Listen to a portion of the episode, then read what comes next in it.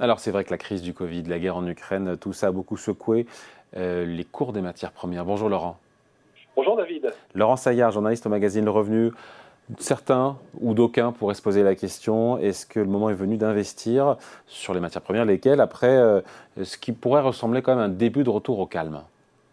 Oui, c'est une bonne question, David. Euh, parce que c'est vrai que l'année 2022, elle a été quand même particulièrement agitée. Hein, elle va rester dans les annales.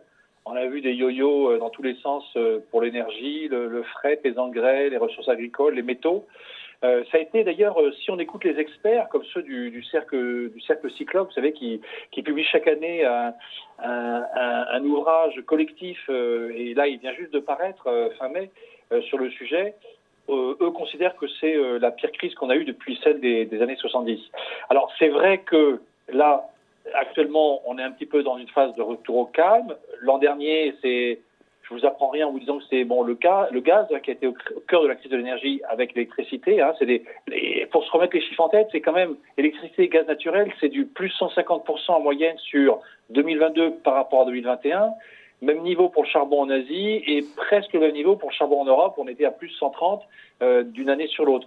Et on a eu aussi les denrées alimentaires. Il y a des, il des petites euh, on va dire des, des, des symboles. Hein. Le, le, prix du beurre en Europe, il a augmenté de plus de 60% sur un an. Euh, le blé, plus de 40%. Et euh, d'ailleurs, il est redevenu l'actualité puisque avec les, les, dernières péripéties de la guerre en Ukraine dans la région de Kherson, euh, on le voit repartir à la hausse. Donc, on est, ça reste tendu. On est dans une phase de retour au calme, mais effectivement, ça reste tendu. Calme précaire. Quelles sont les perspectives, Laurent, pour, pour 2023 sur les matières premières? D'après Cyclope, qui comme fait office de bible ou de référence. Si on écoute, si on écoute les experts, euh, comme ceux du cercle Cyclope, eux, ils disent que, a priori, ça va effectivement, on, est dans une année de baisse, c'est-à-dire qu'ils évaluent, alors ils, mettent de côté le, gaz naturel, le fer et l'acier, mais ils disent qu'en gros, tout l'univers des grandes matières premières, au niveau mondial, on va être sur un, recul de moins 15% par rapport à 2022. Un peu moins si, si on exclut le, pétrole et les métaux précieux. Bon, mais ils reconnaissent tout de suite que aussi ben, les cours sont sujets à variation. Alors c'est vrai que pour l'énergie et les métaux, ça va beaucoup dépendre de la croissance et des tensions euh, géopolitiques, parce que vous savez comme moi, David, et vous en avez parlé, que ben, la crise énergétique n'est pas terminée. On voit bien l'accord du 4 juin de l'OPEP+, et vise à limiter la production de pétrole pour justement ne pas enfin, contrer la, la baisse des, cours de, de l'or noir.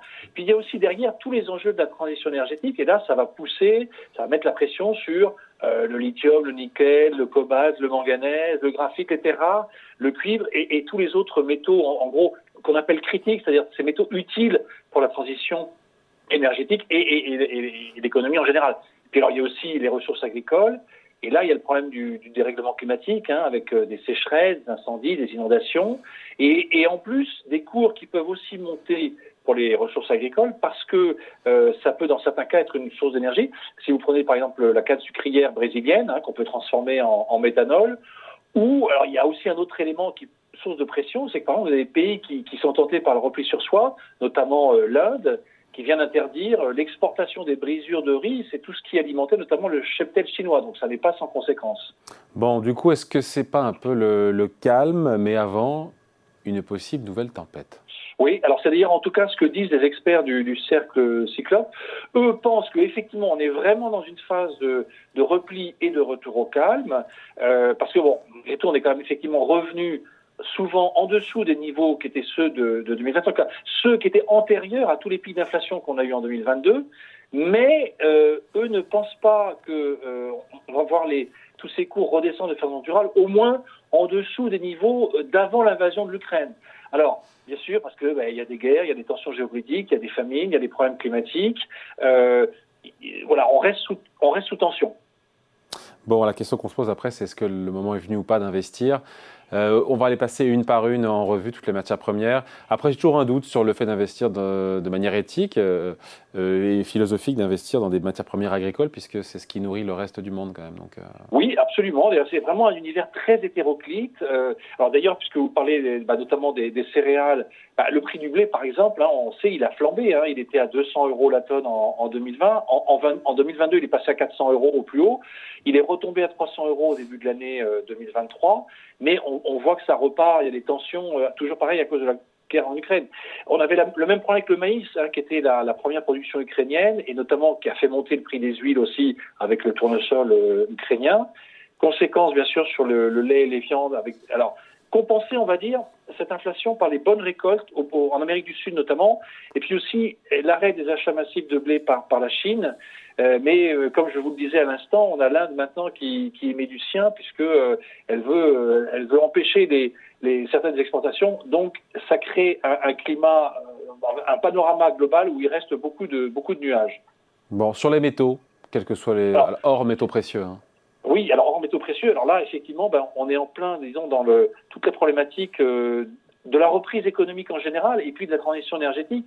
Alors en fait, on avait vu, il y a eu un pic euh, phénoménal en 2022 et puis on a vu euh, la course inversée parce que ben, pendant des mois, on a craint la récession dans les pays développés et puis on a vu la demande chinoise s'effriter à cause des confinements. Mais on a vu aussi que les sanctions finalement n'ont pas empêché l'exportation russe de métaux ou de blé de, de, circuler. Alors donc du coup on a vu les cours baisser puis remonter au début de l'année euh, en disant bah, finalement on va pas y avoir de récession euh, aux États-Unis en Europe. Et puis ça a redescendu aussi parce que finalement la reprise chinoise n'est pas si bonne que prévu.